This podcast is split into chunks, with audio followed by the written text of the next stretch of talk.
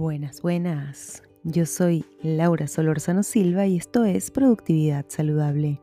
Bienvenidos y bienvenidas a este espacio de reflexión sobre nuestra relación con el trabajo, las tareas diarias, los hábitos y el tiempo libre. Comencemos.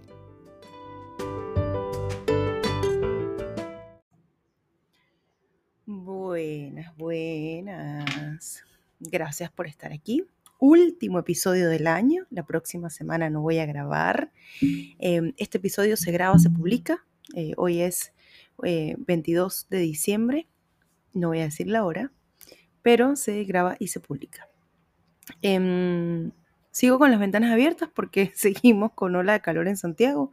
En este minuto el reloj de mi computador marca 32 grados. Mi casa, el termómetro de mi casa dice 27,8 porque, eh, bueno, nos hemos preocupado para que este espacio esté lo más fresco posible que tengamos información fidedigna a la hora de tomar decisiones, pero em, igual, igual están las ventanas abiertas porque, bueno, no nos podemos asfixiar en este hogar.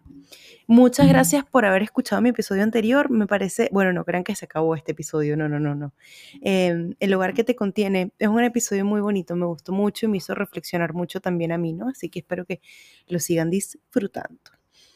Antes de empezar el episodio como tal, em, vengo con un pequeño anuncio. Este año, mm, lo hablaba esta mañana en mi clase de yoga, yo sentí que arranqué el año, bueno, no, saben que no vienen anuncios. Comencemos de una vez con el episodio. Porque el episodio se trata de esto, precisamente, ¿no? De las metas y a quién le importan. Las metas importan, pero a ver, me explico. Este año yo empecé el año súper entusiasmada, con muchos planes para productividad saludable, con, con, unos planes que eran un poco irreales, pero bueno, en mi cabeza, ilusiones, eso iba a ser posible. Soy ascendente Pisces, así que es fácil que me llene de ilusiones. Y, mm, y nada de lo que yo tenía planificado para productividad saludable pasó.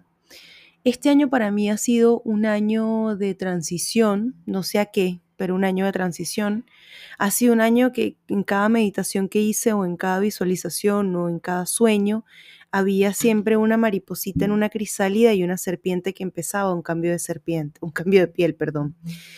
Y yo no tenía muy claro por qué.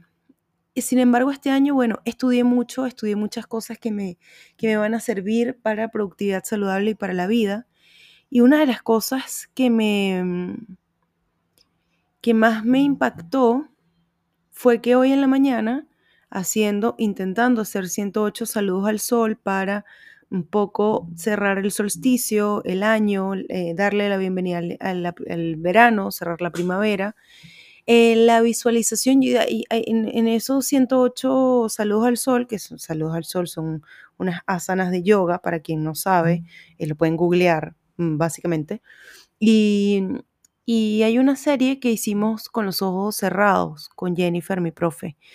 Y mm, lo lindo de esa, e, ese momento fue que esa mariposita que yo había visto durante todo el año, eh, salió de la crisálida, abrió sus alas y la serpiente terminó el cambio de piel.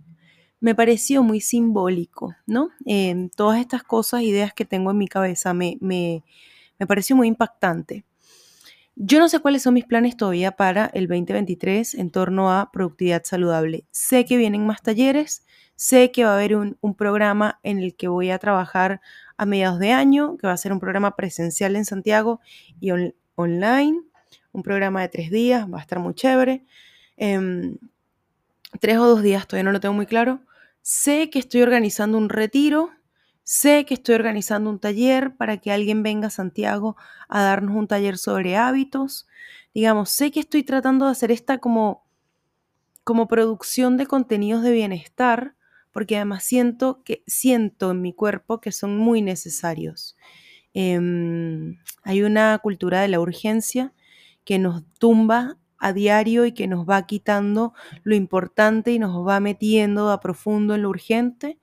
Hay una cultura de sobreexigencia absurda que nos hace cuestionarnos nuestra existencia em, y ahí les recomiendo no sé, escuchar, leer cualquier cosa que haya salido sobre Lionel Messi en estos días de post eh, mundial, em, digamos, hay, hay como una, una cultura también de síndrome del impostor, ¿no? De como que no sentimos que no somos realmente capaces de hacer lo que hacemos. Y esto lo traigo a colación porque eh, justamente una de las cosas que, me llegó a mí como con esta visión de esta mariposa que se despliega, esta crisálida eh, y, de esta serpiente, es que a principio de año empezamos el año con mil metas, 500 mil metas, y esto ya lo leí en un episodio también el año pasado, de no sabemos eh, por qué las vamos a cumplir, por qué las hacemos, etcétera, etcétera, y la vida pasa. Y la vida pasa, y lo hermoso de que la vida pase es que para vivirla hay que estar en plenitud, en plena conciencia, despiertos y ser flexibles, porque la vida nos hace ser flexibles, nos obliga a ser flexibles. Em, efectivamente, pues no grabé tantos episodios como hubiese querido, no hice la gran promoción que había pensado al principio, em, estoy un poco en contra de ser esclava de las redes sociales y, y del algoritmo, entonces por eso también publico tan poco y tengo una comunidad tan chica, pero pero sí creo que es importante, ahora que llega el fin de año y estamos todos estresados, es soltar. Soltar ese estrés de esas metas que no cumplimos, em, soltar esa ilusión de lo que no pasó, abrazar aquellas cosas que pasaron, em, aquellas cosas que nos hacen pensar, que nos hacen reflexionar, y es demasiado importante agradecer lo, entre comillas, malo que nos pasó en el año, porque estoy segura de que si estaban conscientes y despiertos, ustedes tuvieron una gran lección y un gran aprendizaje de eso malo que les pasó. Em, quienes somos migrantes, eh, nos pasa que en esta fecha, pues, nos llega la nostalgia, nos quebramos un poco como estoy yo ahora, pero si hay algo que yo tengo que agradecer a este 2023, fue que pude volver a abrazar a mis papás. Em, en agosto, ustedes saben, yo me fui a Venezuela una semanita nada más porque no me di cuenta que el pasaporte estaba por vencerse, eh, iba a ser un problema salir de Venezuela probablemente. Em, y bueno, fue la, la, semana más maravillosa que he tenido este año y he tenido semanas muy maravillosas, ¿no? Em, he tenido momentos muy maravillosos este año y también he tenido momentos muy dolorosos. Pero mm, lo que yo he aprendido después de tantas navidades afuera, ay, perdón. Ya, lo que yo he aprendido después de tantas navidades y tantos momentos afuera y, y tantos años de celebrar distinto, es que llega un punto en la migración en la que empiezas a encontrar tus propias tradiciones. Y aquí voy con la segunda parte de este episodio, que es las metas y las tradiciones, ¿no? Yo venía de una familia que mis papás vivían uno enfrente del otro, eh, íbamos a la pastora. Eh, la pastora es un barrio en Caracas, eh, un lugar específico de ese barrio que se llama El Infiernito, no era tan peligroso como suena. Y ahí pasaba yo las navidades y pasé navidades muy feliz y años nuevos muy feliz con toda mi familia, con mis abuelos, mis primos. Em, además era muy divertido porque el reloj de la casa de mi abuela materna estaba un minuto adelantado o el reloj de la mm, casa de mi abuela paterna estaba un minuto retrasado. Entonces yo llegaba al feliz año en las dos casas y era maravilloso. Em, luego pasó el tiempo y mis papás, digo mis abuelos, mis abuelos se mudaron a Higuerote donde tenían una casa. Higuerote es una playa en la costa venezolana en el estado Miranda, y mi tía, mi abuela materna se mudó con mi tía a Los Teques, que es en la técnicamente montaña, también en el estado Miranda, en la parte más montañosa. Y nosotros todos los años teníamos que decidir con quién nos quedábamos. Mi papá se iba con su mamá y mi mamá se iba con su mamá yo quería turnarme, ¿no? Y pasaba un año entero diciendo, este año me voy con mi papá, me voy a Higuerote, a la fiesta, nos vamos a divertir, íbamos a beber, íbamos a bailar. Y dos días antes del fin de año a mí me daba una llorantina y me iba con mi mamá. Mi mamá cumpleaños el primero de enero, entonces también, digamos, no quería que mi mamá no estuviera, yo no quería no estar con mi mamá. Mis primeros años en Chile, eh, digamos, todo esto, bueno, a medida que fuimos creciendo, la crisis, mis abuelos se murieron, y las navidades algunas veces nos íbamos a casa de mis tíos, Y, y ya los últimos años lo pasábamos los cuatro en casa. Luego mi hermano migró. Ese primer año que mi hermano migró, nos enfermamos todos, los cuatro. Eh, nosotros tres en Caracas y mi hermano en Santiago. Em, bueno, fue un año duro, pero lindo. Em, y después todos los años fue distinto, ¿no? Mi, primera, mi primera Navidad acá, yo ya estaba saliendo con Edu y Edu se fue a Concepción a casa de sus papás. Mi hermano estaba volando de Caracas a Santiago ese, ese, ese 24 de diciembre, estaba aterrizando acá un 25 y yo me fui a casa de él y de Manu, dos, dos grandes amigos que no veo tanto como quisiera y no los tengo tan cerca como quisiera, pese a que viven a 10 minutos de mi casa, 20, no sé, un poco más, pero, pero viven en Santiago. Y después de ahí, todas mis navidades y años nuevos fueron impuestos por mí. Este año nos vamos a casa de los papás de Eduardo, un año, y entonces le compré pasaje a mi hermano y nos fuimos. Este otro año lo vamos a pasar en casa del hermano Eduardo y nos fuimos todos, y así, ¿no? Hasta que llegó el quiebre de la pandemia. Llega el quiebre de la pandemia y 2020 lo pasamos en mi casa también, un poco como raro, eh, mi hermano ya tenía laica, entonces, bueno, ese año un vecino nos hizo el favor de llevar a mi hermano hasta su casa en la noche para que no caminara. Y el año pasado pasó algo que eh, a mí me rompió mucho.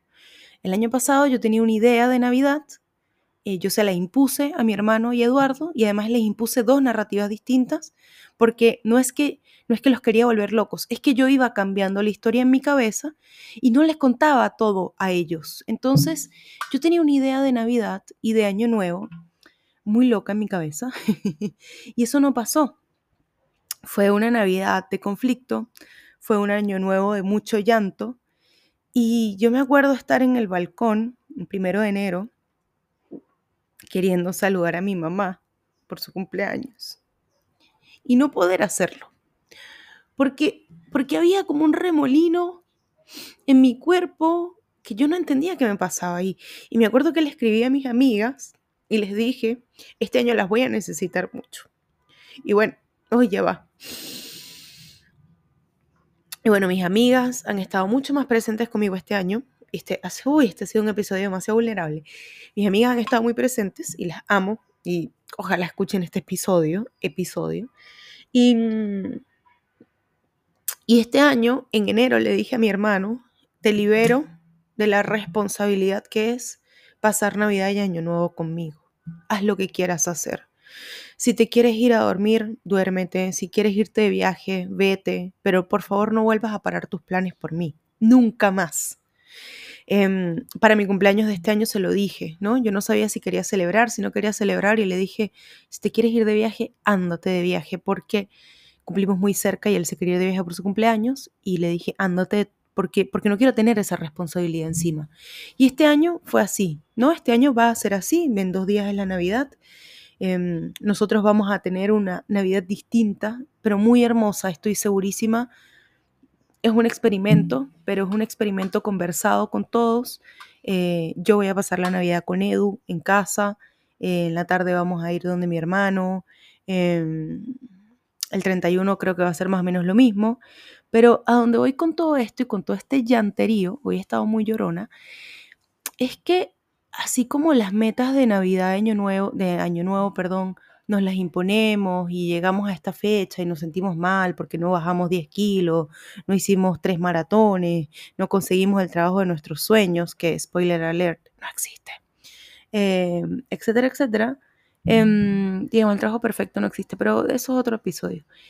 Em, también es importante repensar las tradiciones y quitarnos ese estrés. Estos días de trabajo suelen ser días de mucho cierre. Cierre de actividades, de reportes, de hablar de estrategia del año que viene, de presupuestos, etcétera, etcétera. ¿Ok? Y lo que yo les pido a ustedes ahora es que, en definitiva, eh, nos demos cuenta de que las tradiciones también pueden ser lo que nosotros queramos. Si ustedes para Navidad no quieren comer ayacas porque no les gusta y lo que quieren es comer bollitos, háganlo. Si ustedes no quieren pasar la Navidad con nadie porque quieren pasarla solos con su perro, háganlo. Si en Año Nuevo les da fastidio tener que abrazar a gente, háganlo.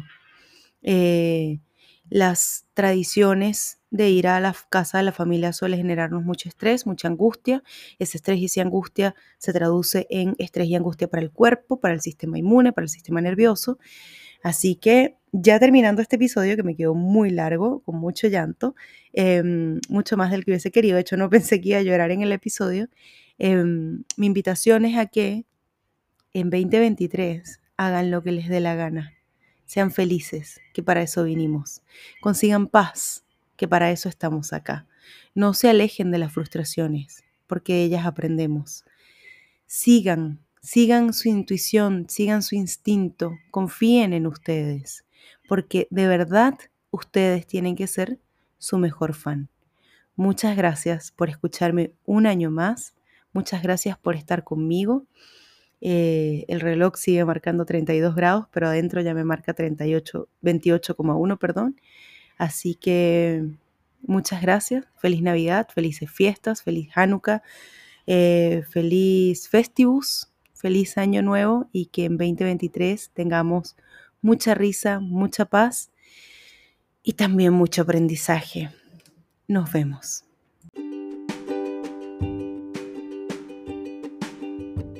Bueno, si este episodio te gustó, compártelo en redes sociales. Recuerda que puedes seguirme en Instagram como productividad-saludable y en LinkedIn soy Laura Solorzano Silva. Muchas gracias por llegar hasta acá. Esto fue Productividad Saludable.